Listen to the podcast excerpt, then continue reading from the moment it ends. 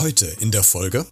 Ich glaube, die wichtigste Funktion für uns alle in Deutschland wird wohl für die Zukunft sein, dass die Wälder als eine Art Wasserspeicher wirken. Denn die Klimaforschung sagt uns ganz klar voraus, dass wir vielleicht nicht unbedingt äh, auf gesamter Fläche Deutschlands einen dramatischen Einbruch der Niederschläge haben, sondern dass wir eine, eine veränderte Verteilung der Niederschlagsereignisse haben werden.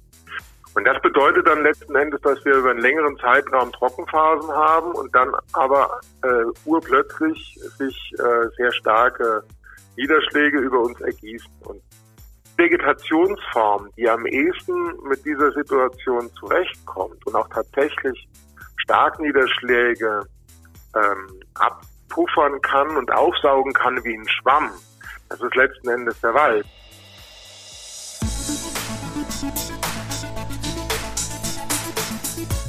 Beredet. Mit Christian Becker. Hey, das bin ich. Vielen Dank fürs Einschalten. Freut mich sehr. Lass uns loslegen mit einem spannenden Thema. Heute zu Gast. Mein Name ist Martin Janne. Ich bin forstlicher Revierleiter äh, in der Nähe des Mittelrheins, unweit der Lorelei. Und das jetzt schon seit 26 Jahren. Und habe in den letzten Jahren äh, die dramatischen Auswirkungen des Klimawandels auf mein Revier beobachten müssen. Und genau in dieser Zeit, nämlich ab 2018, ist in mir so der Gedanke gereift, dass man zum einen unser Handwerk und die Art und Weise, wie wir mit dieser klimatischen Veränderung in, den Wäldern umgehen wollen und müssen, nach meiner Ansicht, dass man das mal in einem Buch zusammenfasst. Und ja, dieses Buch soll halt eben unser handwerklichen Umgang mit dieser klimatischen Katastrophe äh, beschreiben. Und ich freue mich, Herr Janner, dass Sie heute mein Gast sind, denn wir werden heute über ein sehr wichtiges Thema sprechen. Sie haben es ja gerade schon erwähnt. Es geht um unseren Wald. Und dann will ich einfach direkt ohne Umschweife zum Punkt kommen. Wie steht es denn um unseren Wald in Deutschland? Hm, unser Wald ist in einem sehr, sehr schweren Fahrwasser. Das unterscheidet sich zwar deutschlandweit von Region zu Region, aber wir sind hier gerade in dem mittleren Teil Deutschlands vom Rhein beginnend bis in Harz in der Situation, dass wir wirklich ganz dramatische Veränderungen beobachten müssen, weil nämlich die Fichten, insbesondere die Fichtenreihenbestände, auf ganz großer Fläche abgestorben sind und ja uns deutlich zeigen, dass sie, dass die klimatischen äh, Verhältnisse sich verändert haben ähm, und die Fichte damit nicht mehr zurecht, zurechtkommt und deswegen sehen viele Bereiche Deutschlands ziemlich katastrophal aus. Hm, lassen Sie uns da mal so ein bisschen im Detail bleiben, Herr Jander. Wo hakt es denn da am meisten? Ist es der, das Problem der Aufforstung? Ist es das Problem, dass die Wälder ähm, überproportional absterben? Sind es die, äh, die klimatischen Veränderungen? Sind es die Käfer? Sind's, ist es das Wild im Wald? Oder ist es quasi von allem etwas, was dem deutschen Wald immer mehr zusetzt? Naja, es ist schon von allem etwas. Also zunächst mal der, der, die Urkatastrophe, wenn ich so sagen will, ähm, ist tatsächlich die klimatische Veränderung. Und die beobachten wir jetzt schon seit einigen, ja man kann schon sagen, Jahrzehnten, dass tatsächlich äh, Niederschlagsverhältnisse sich verändern, Temperaturen deutlich ansteigen. Und hier bei mir im Revier ist es beispielsweise so, dass meine Wälder in den letzten Jahren eigentlich äh, regelmäßig 20 bis 30 Prozent weniger Niederschlag ähm, äh, zur Verfügung hatten im Vergleich zum Zeitraum von 61 bis 90. Und das hat Auswirkungen. Und der Borkenkäfer, der kommt dann nachher im Grunde genommen hinter einer Schwächung der Wälder und nutzt seine Chance. Also jetzt zu sagen, der Borkenkäfer, der böse Böse, der ist nun an allem schuld, das ist leider nicht so, sondern ähm, dieses, dieser Organismus nutzt die Schwäche der Welt aus. Wir werden ja heute ganz explizit darüber sprechen, was das Problem beim deutschen Wald ja auch konkret genau ist und äh, vielleicht von Ihnen so ein paar Tipps erhoffen, was wir vielleicht auch als Autonomalbürger vielleicht tun können, damit es dem Wald besser geht. Das werden wir gleich noch besprechen. Aber vorab die Frage, gibt es denn auch was, was sich verbessert hat? Gibt es auch was im deutschen Wald, wo Sie sagen, ja, da sind wir auf der richtigen Richtung, da hat sich was erholt, da kommen wieder Bestände zurück? Also ganz konkret die Frage, trotz der ganzen schlechten Nachrichten, Nachrichten. Gibt es auch was, was sich gerade im deutschen Wald verbessert? Ja, es verbessert sich was und zwar vielleicht auch ein bisschen in der Einstellung vieler Waldbesitzer und vieler Kollegen von mir.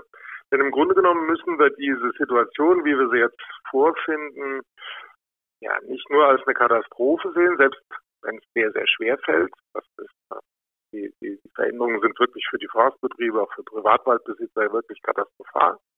Aber wenn man überhaupt, ähm, sagen wir mal, zupackend handwerklich weiter mit Wald arbeiten will, dann muss man diese Situation als eine gewisse Chance begreifen. Und diese Chance äh, sehe ich persönlich darin, dass wir jetzt Flächen haben, auf denen wir dem Wald auf die Beine helfen können in einer Zusammenstellung von Baumarten, die für die Zukunft dann auch ein Stück weit äh, stabiler vielleicht sind und auch einen gewissen ähm, höheren Naturschutzwert entfalten können. Also das sind bei aller Traurigkeit über die dramatischen Veränderungen vielleicht so kleine Ansätze, die ein bisschen was Positives beinhalten. Aber es hilft nichts. Momentan ist die Sache sehr, sehr katastrophal für viele meiner Kolleginnen und Kollegen und für, vor allem für die Waldbesitzer. In einer der letzten Folgen habe ich mit einem Imker mal gesprochen, weil wir auch so ein äh, Bienensterben zum Teil ja haben. Ich habe mit äh, Tierschützern gesprochen, die äh, also auf kleinste Lebewesen gehen, Insekten und haben natürlich auch berichtet, dass das immer wieder weiter zurückgeht und wir aber auch aktiv was gegen tun können. Also sprich Insektenhotels im Garten aufbauen, vielleicht mehr Blumen säen und äh, weg von diesen Steingärten. Können wir denn in Bezug auf den Wald ich als Normalbürger, der jetzt gerade in Kassel hier bei mir in, in Dachgeschosswohnung steht und ich kann tatsächlich in den Wald bei mir blicken, aber ich habe mir das Gefühl, ich bin so ein bisschen ohnmächtig, weil ich ja da nichts machen kann. Das ist ja ein riesiges Gebiet, es ist nicht unmittelbar in meinem Garten, aber kann ich denn persönlich irgendwas tun, damit es dem Wald äh, ein Stück weit besser geht? Was, was haben Sie da für Tipps für uns? Naja, ich, also ich kann natürlich keine Tipps für den Wald in Kassel äh, geben oder wie man das da jetzt.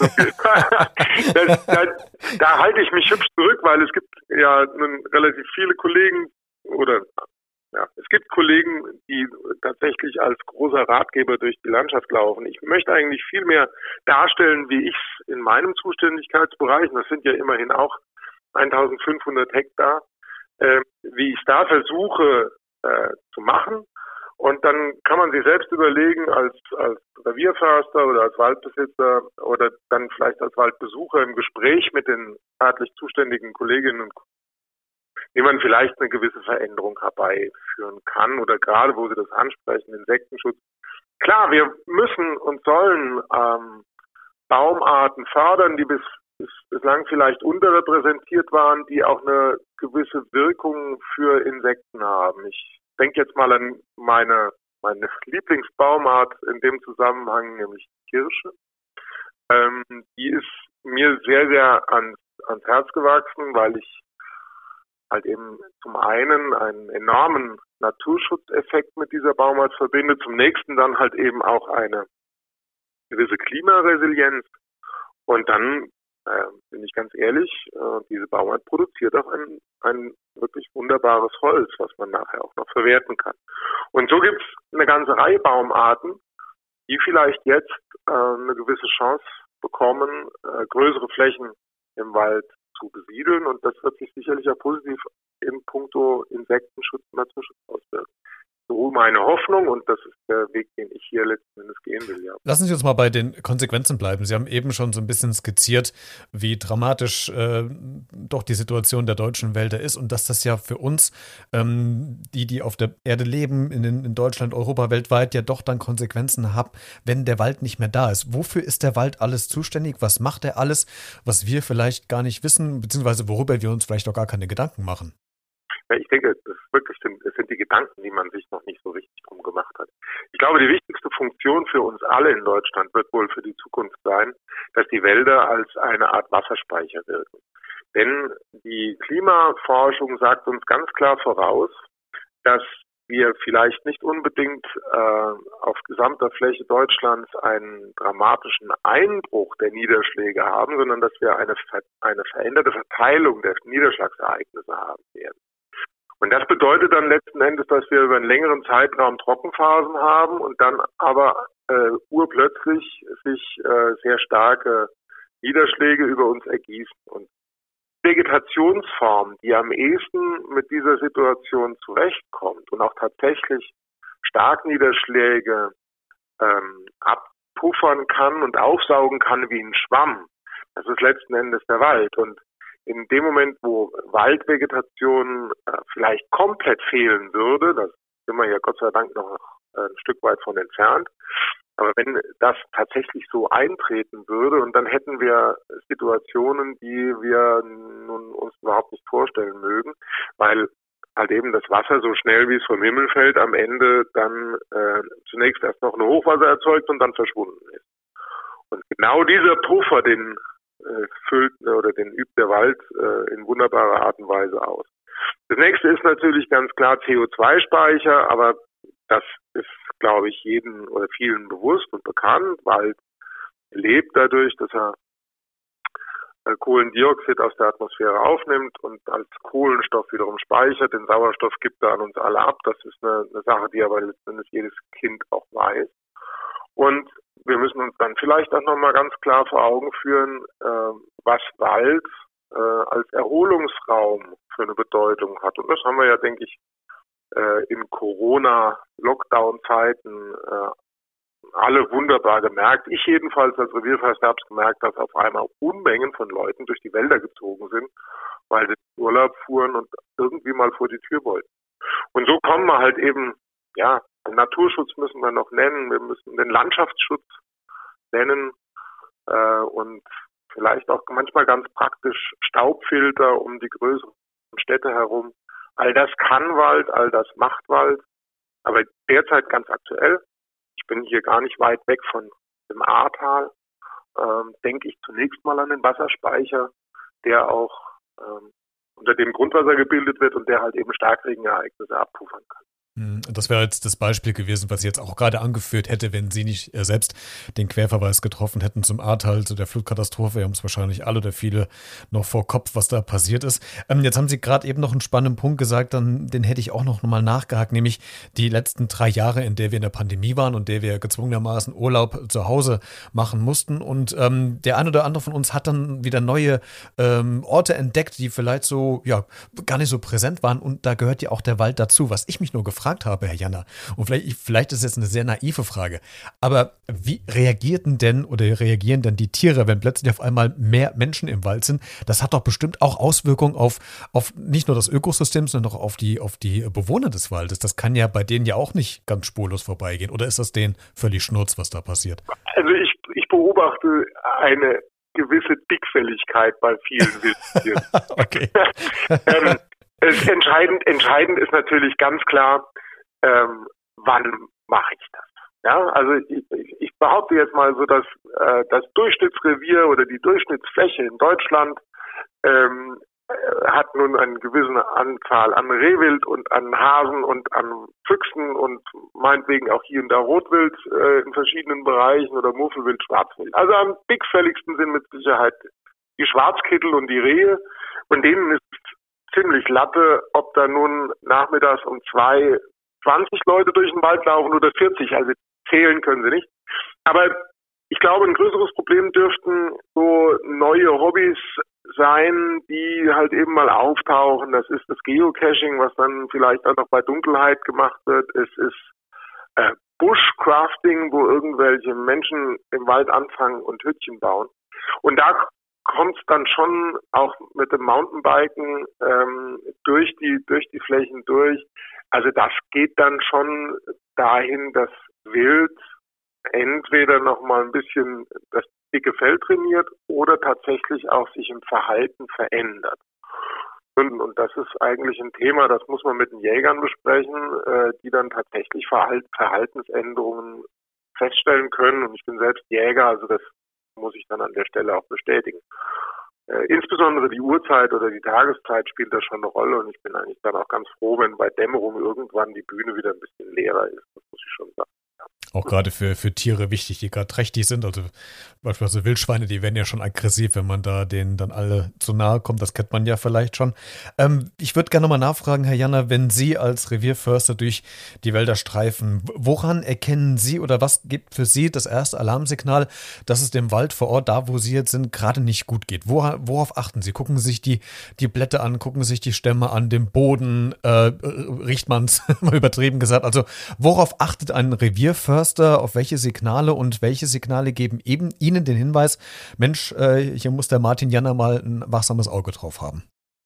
Naja, also das war die letzte Zeit äh, mit dem Absterben der Fichtenbestände. Ich muss also an der Stelle sagen, das Thema Fichte ist bei mir im Revier nun mittlerweile äh, nahezu durch. Also ja, im Grunde genommen die Fichte komplett verloren. Und bei der Fichte ist es nun so, dass man tatsächlich die Farbe der Nadeln sich anguckt. Das sieht man manchmal auch schon von, von weit her.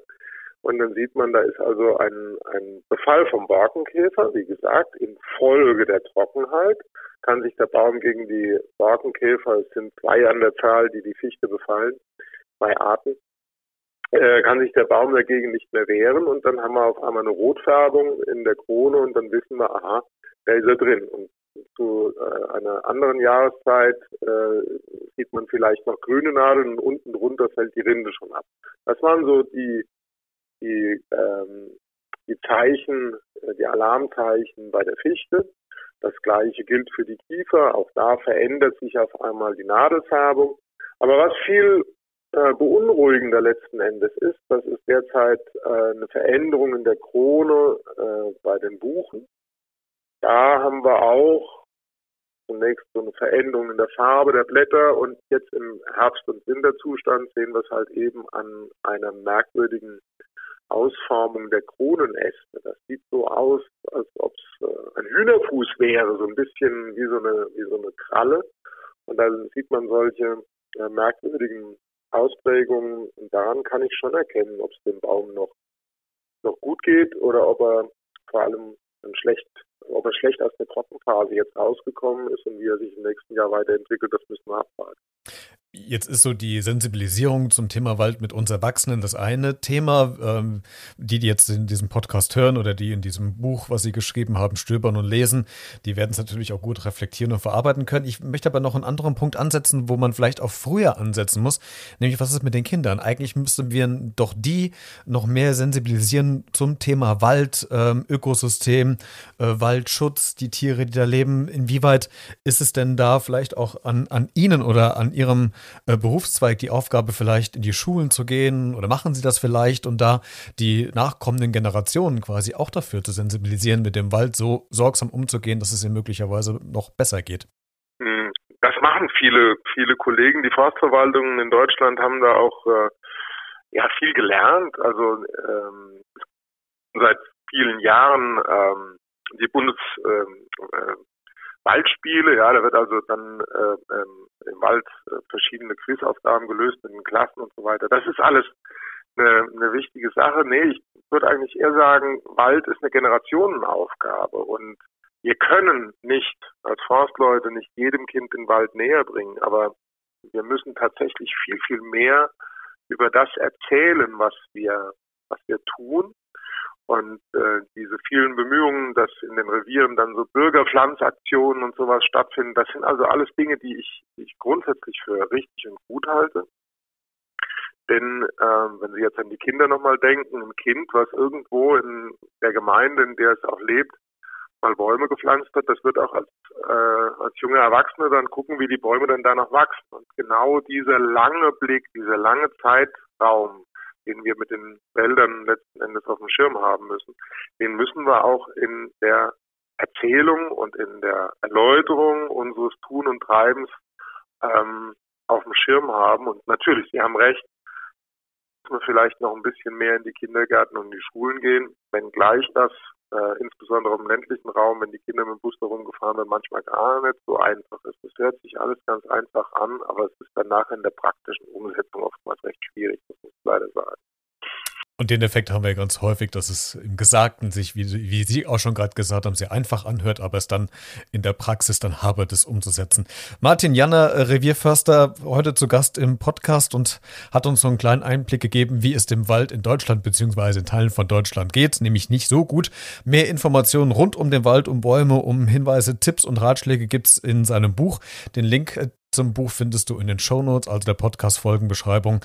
Zu dieser Folge habe ich dir hinterlegt. Klick einfach mal rein, dann kommst du direkt zum Buch von Martin Janner. Herr Janner, vielen Dank, dass Sie sich heute die Zeit genommen haben und uns einen kleinen Einblick in den deutschen Wald gegeben hatten. Es gäbe noch so viel mehr zu besprechen, aber das kann man alles noch bei Ihnen nachlesen. Vielen Dank, dass Sie zu Gast waren. Okay, also gerne.